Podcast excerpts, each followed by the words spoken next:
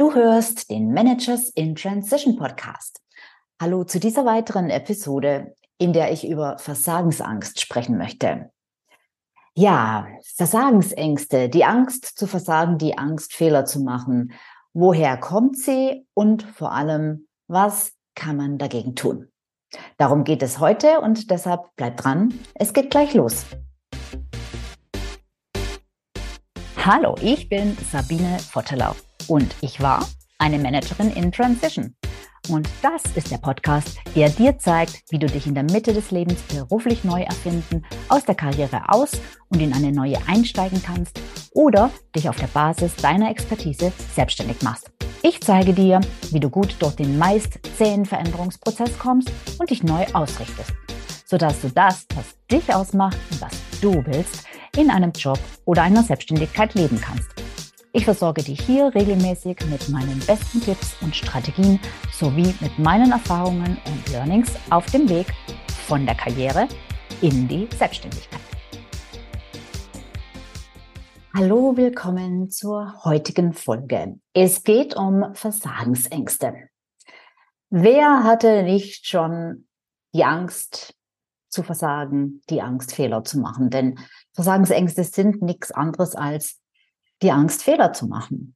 So, und ich möchte gerne dieses Thema heute beleuchten. Zum einen, weil es natürlich immer eine Rolle spielt, wenn du dir überlegst, wenn Menschen sich überlegen, sich in ihrer Karriere ähm, zu verändern und vielleicht sogar massiv zu verändern, also tatsächlich zum Beispiel aus der Anstellung rauszugehen und sich selbstständig zu machen. Da gibt es große Ängste und ein großer Teil davon ist die Angst zu versagen.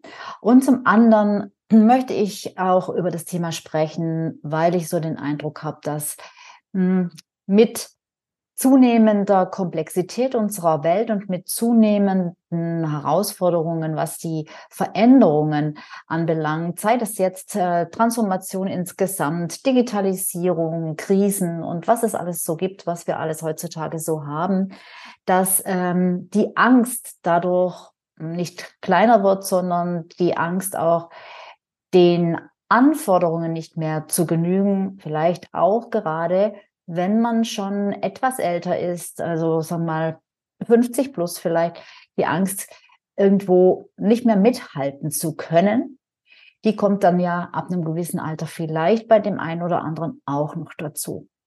Also, es geht um Versagensängste. Wie schon gesagt, Versagensängste sind einfach Ängste oder ist die Angst, Fehler zu machen. Und nun ist es ja so, dass so eine, dass diese Angst nicht angeboren ist. Wir kommen ja nicht auf die Welt und haben äh, Angst, irgendwas falsch zu machen. Ganz im Gegenteil. Als kleine Kinder sind wir sehr unbedarft und ähm, ja, ähm, gehen in die Welt und strahlen jeden an oder heulen und weinen ihn an, der bei uns in den Kinderwagen reinguckt. Ähm, ganz egal, ähm, ob der jetzt äh, positiv oder negativ reagiert. Äh, da machen wir uns in der Regel als Kleinstkinder, äh, als Kleinkinder nicht allzu viele Gedanken drüber, weil wir keine Angst haben, also zumindest nicht bewusst Angst haben, etwas falsch zu machen. So, das heißt also, Versagensängste entstehen erst mit der Zeit und sie entstehen einfach in der Regel dann, wenn wir anfangen, bestimmten Anforderungen, bestimmten Erwartungen entsprechen zu wollen. Und das passiert meistens ja im Alter, würde ich mal sagen, ab fünf Jahren, sicherlich schon vor dem Schulalter, dass die Eltern eben auch gewisse Erwartungen an einen stellen, denen man dann als Kind gerne natürlich entsprechen will. Und dann, wenn es dann losgeht mit der Schule und wenn es dann die ersten Noten gibt und dann dort die Bewertungen der Ergebnisse stattfinden, dann haben wir natürlich das Thema immer stärker, dass wir vielleicht diesen Erwartungen nicht entsprechen. Und warum wollen wir diesen Erwartungen entsprechen? Naja, weil wir halt als soziale Wesen ähm, Anerken Anerkennung möchten und weil wir natürlich nicht irgendwie von anderen fallen gelassen werden wollen.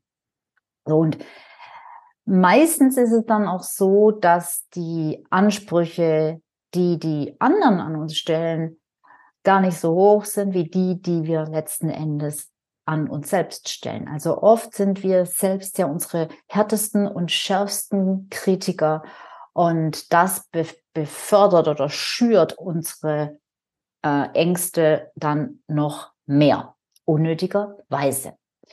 So. Also zum einen kommen diese Ängste, diese Versagensängste eben ähm, ja von der von der Koppeling, Koppelung, würde ich mal sagen, zwischen Liebe und Anerkennung. Das heißt, als Kinder lernen wir, wenn wir eine Sache gut machen, dann bekommen wir Anerkennung, sprich Liebe. Natürlich auch sicherlich ein Stück weit kommt es aus unserer Gesellschaft, denn bei uns, in unseren Breitengraden, in unserem Kulturkreis ist es einfach nicht so angesehen, Fehler zu machen. Ähm, bei uns ähm, ist es ein Makel, Fehler zu machen. Bei uns ist es nicht so, dass man sagt, ja, es ist gut, dass man Fehler macht, weil man dadurch lernt. Und jeder gute Unternehmer beispielsweise hat schon mal eine Firma in den Sand gesetzt äh, und hat daraus gelernt. Also sowas denkt man im deutschsprachigen Raum nicht. Also es ist sicherlich auch eine gewisse Sozialisierung, die da eine Rolle spielt. Und dazu kommt natürlich auch noch deine persönliche Definition von Erfolg was du da selbst eben an dich für Ansprüche stellst. Und äh, so entstehen dann eben diese Ängste. Ähm, Versagensängste sind sehr unangenehm. Sie bremsen uns aus. Sie sorgen dafür, dass wir nicht auf unser volles Potenzial zugreifen können. Denn wenn wir Dinge mit Angst tun, ist klar, dann fahren wir sozusagen mit angezogener Handbremse. Dann werden wir auch gerne sehr langsam, ja. Also dann gibt es eben die, die dann überperfekt werden und ähm, die alles doppelt und dreifach ähm, abwägen und vergleichen und ähm, vorauskalkulieren müssen, die dann Ergebnisse kontrollieren müssen und so weiter. Also ähm, das heißt am Ende des Tages, wirst du zum einen sehr, sehr langsam in deinen Entscheidungen und in dem, was du umsetzen kannst. Ähm, und zum anderen ähm, beraubst du dich auch verschiedener Möglichkeiten, weil es dann auch dazu führen kann, dass du bestimmte Dinge einfach sofort verwirfst, weil dir das einfach zu riskant ist, weil dir das zu gefährlich ist. Das heißt, du hast gar nicht mehr die ganze Palette, gar nicht mehr die ganze Bandbreite zur Verfügung, die eigentlich zur Verfügung stehen würde, und manche Dinge, die hast du noch nicht mal grundsätzlich zur Verfügung, weil du sie gar nicht sehen kannst, weil du von vornherein so eine Art, ja, Scheuklappen oder Filter ähm, aufgesetzt hast. Ja, also das ist etwas, was dein Potenzial enorm ähm, drosselt, sage ich jetzt mal. Ich glaube, die, so das Bild von der angezogenen Handbremse, das trifft, das trifft es ganz gut. Und wie gesagt, die einen, die sind halt dann ähm, ähm, langsam und überperfektionistisch. Und die anderen, die ziehen sich zurück. Das ist eine andere Folge, eine andere Möglichkeit, mit Versagensängsten umzugehen. Ich setze mich einfach der Situation gar nicht mehr aus.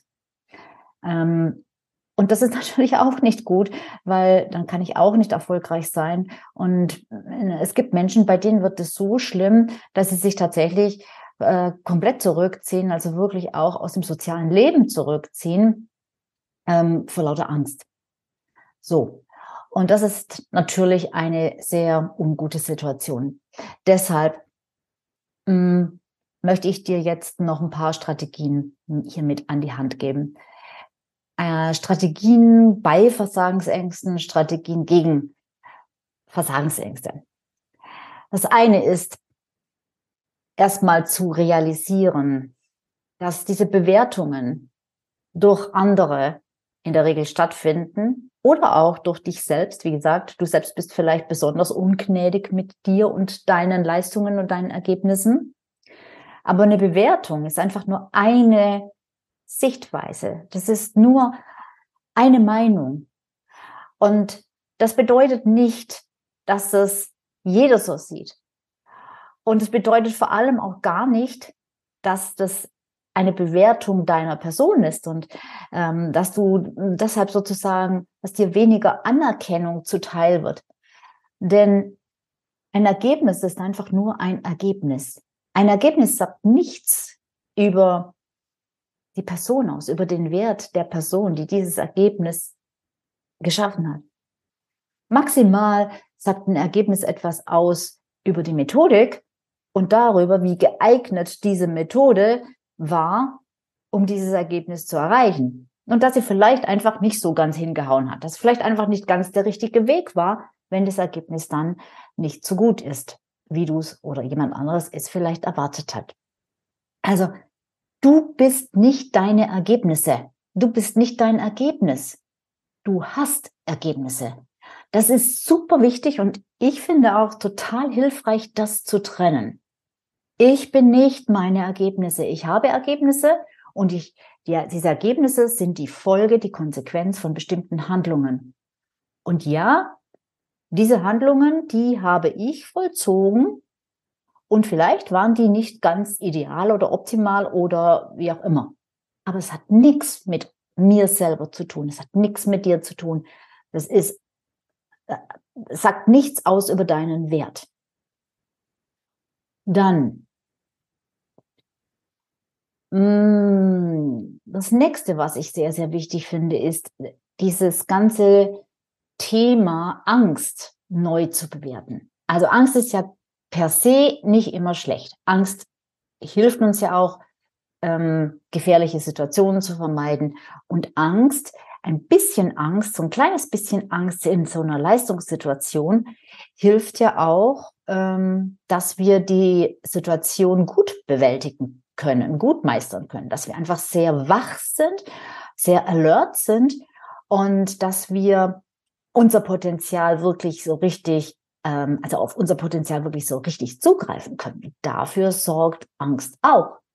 Angst, eine positive Art von Angst. Also Angst ist nicht per se schlecht.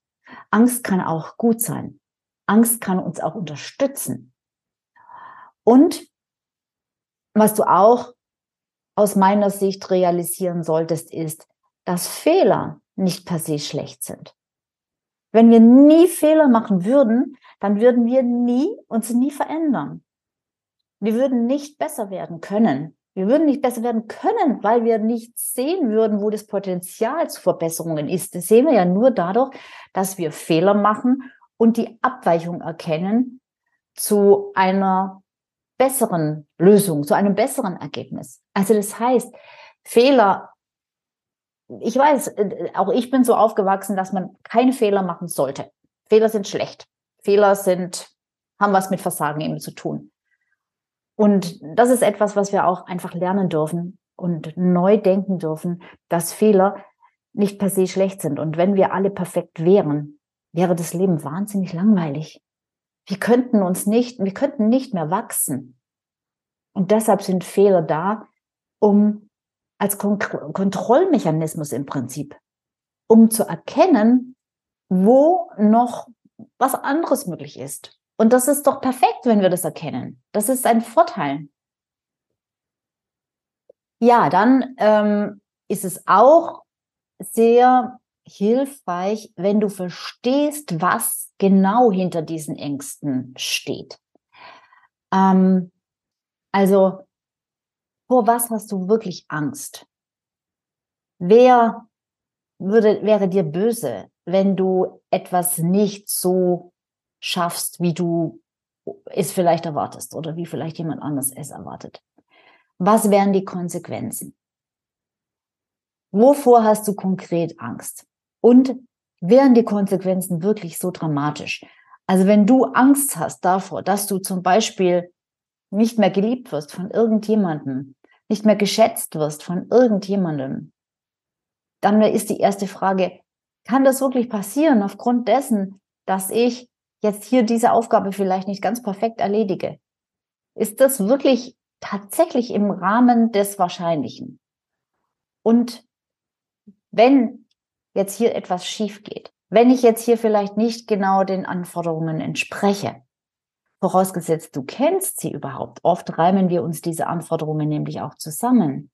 Wir denken uns, dass wir bestimmte, dass bestimmte Dinge von uns erwartet werden. Dabei ist es dann oft gar nicht so. Also, was kann schlimmstenfalls passieren? Was heißt es dann, wenn du scheiterst?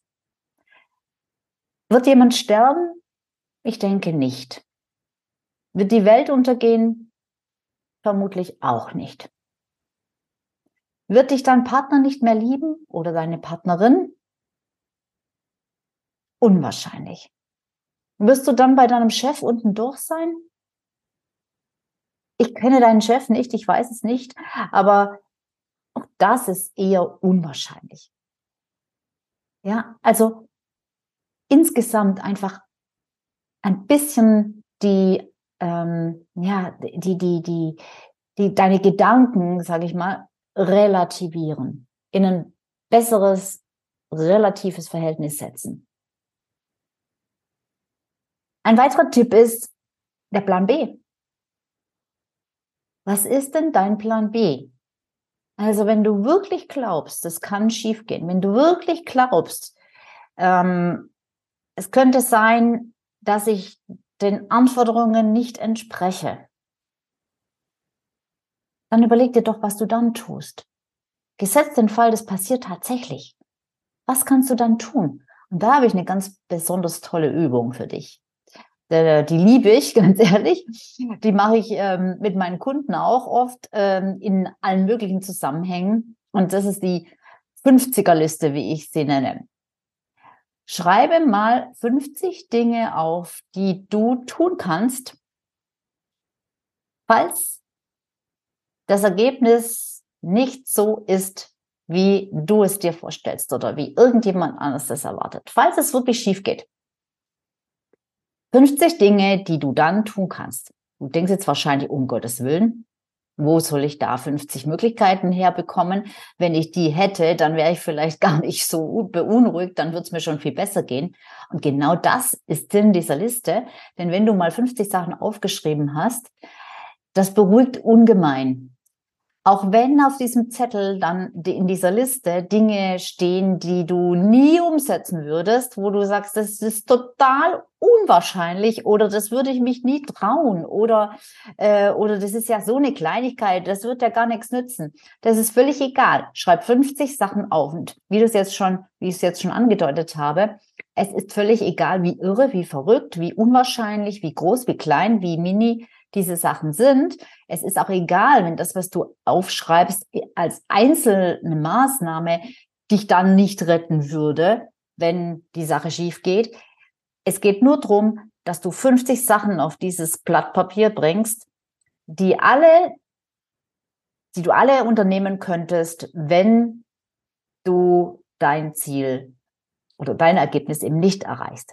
Also da kann auch draufstehen, kündigen. Da kann auch draufstehen, in Urlaub fliegen. Oder, also da können auch totale Nonsens-Sachen draufstehen. Es geht nur darum, dass dein Unterbewusstsein irgendwann sieht, boah, ja, kann schon ganz schön viel machen. Ist vielleicht nicht alles super wahrscheinlich, aber es gibt definitiv Möglichkeiten. Es gibt definitiv Alternativen. Mach das mal. Diese Listen sind wirklich, die sind, die sind magisch. Bitte hör nicht bei Nummer 20 oder bei Nummer 22 auf, weil du denkst, boah, jetzt fällt mir aber wirklich nichts mehr ein. Da musst du dranbleiben und wirklich 10 Minuten, 15 Minuten, 20 Minuten weiterdenken und du wirst sehen, du kommst wieder in den Fluss. Du denkst, jetzt fällt mir wirklich nichts mehr ein. wenn du diesen Punkt überschritten hast, dann kommen erst die wirklich guten Sachen. Und dann schaffst du 50 ganz locker mit links. So, dann als letzten Tipp, als letzte ähm, Strategie, eine sehr bekannte Methodik, ähm, visualisiere deinen Erfolg. Also das heißt, mach dir davon ein Zielbild, wie so ein, äh, wie ein Foto oder wie einen Film. Wo siehst du dich? Was passiert, wenn du das Ziel erreichst? Wie fühlst du dich? Was sagen andere? Was tun andere? Wie sieht dein Umfeld aus? Mal dir ein Bild, ein imaginäres Bild, eine Vision, ein Foto oder sogar einen kleinen Film, wie du das Ziel erreichst. So. Ich hoffe, ich konnte ihr ein bisschen dazu beitragen, den Schrecken von Versagensängsten zu nehmen. Nochmal ganz kurz zusammengefasst. Das ist nicht angeboren. Das ist etwas, was wir gelernt haben. Das heißt, wir brauchen keine Versagensängste zu haben. Das ist nichts, was überlebensnotwendig ist. Das ist unnütz. Das hindert uns, das bremst uns aus, das macht uns klein. Wir haben in der Regel, wenn, wenn Versagensängste schlimm werden, zwei alternative Reaktionsmuster. Das eine ist Perfektionismus, Kontrollwahn ähm, ohne Ende, was uns extrem langsam macht und was extrem Energie kostet, wahnsinnig anstrengend ist und natürlich dann auch noch mehr verunsichert, sodass es dann letzten Endes dazu kommt, dass es wirklich nicht klappt, was du tust, weil du einfach so unsicher bist von vornherein. Und der zweite, äh, die zweite äh, äh, Strategie oder das zweite Manöver, was Menschen eben machen, sie weichen aus. Sie sagen, dann mache ich das eben nicht mehr. Oder dann gehe ich, ich setze mich einfach dieser Situation, wo ich diese Angst habe, nicht mehr aus. Das heißt, jetzt auf mein Thema Selbstständigkeit, Managers in Transition bezogen, ich mache mich halt nicht selbstständig. Ich, ich hänge den Traum jetzt endgültig an den Nagel, beziehungsweise ich schmieg mir den ab, ich leg den jetzt endgültig ad acta, ähm, weil ich mich einfach nicht traue. Ja, ich setze mich dieser Situation nicht mehr aus. Und auch das ist klar, ist nicht das, was wir tun könnten. Das ist nicht das, was, was, was unser Potenzial bietet, sondern wir, wir beschneiden uns. Wir beschneiden unsere Möglichkeiten. Und deshalb bitte relativieren. Angst ist nicht per se schlecht. Ähm, Ergebnisse sind nicht du, du hast nur Ergebnisse, die kommen durch deine Handlungen zustande. Sie haben nichts mit deinem Wert zu tun und sie sind total gute Kontrollmechanismen, an denen du ablesen kannst, ob deine Methode gut ist oder ob du sie vielleicht ein bisschen anders einfach machen solltest. Mehr ist das nicht. Und Fehler sind super, weil du damit lernen kannst. Und dann überlege dir, schlimmstenfalls kann wahrscheinlich gar nicht so viel passieren. Visualisiere das Zielbild, deinen Erfolg und mach mal die 50er Liste für den Plan B. Was könntest du tun, wenn tatsächlich dein Ergebnis schlechter ausfällt, als du es gerne hättest? Diese 50 Sachen, die werden dich sehr, also dich, dein Unterbewusstsein sehr stark beruhigen. So, das war's zum Thema Versagensängste. Ich freue mich, wenn es dich inspirieren konnte und dann sehe ich dich oder ja, höre ich dich beim nächsten Mal wieder. ja, so ist das mit der Angst, Fehler zu machen, mit der Angst zu scheitern. Ich finde, diese Angst sollte auf keinen Fall uns davon abhalten, unser Leben aktiv zu gestalten und uns zu verändern, wenn wir das Gefühl haben, dass wir das tun sollten. Uns im Leben zu verändern, uns beruflich zu verändern, vielleicht auch uns neu zur Orientierung und vielleicht in Richtung einer Selbstständigkeit. Und wenn du jetzt an der Stelle bist, wo du sagst, ja, ich habe diese Angst und damit bist du bei Gott nicht alleine, ja, und es könnte mir vielleicht helfen, wenn mal eine, eine neutrale Person mir eine Einschätzung gäbe, ja, dann fühl dich herzlich eingeladen. Lass uns einfach miteinander telefonieren. Und alles, was du dazu tun musst, ist, in meinem Online-Terminkalender einen Termin zu buchen und dann sprechen wir miteinander. Den Link zu diesem Online-Kalender findest du wie immer in den Show Notes. Bis zum nächsten Mal. Auf bald. Ciao.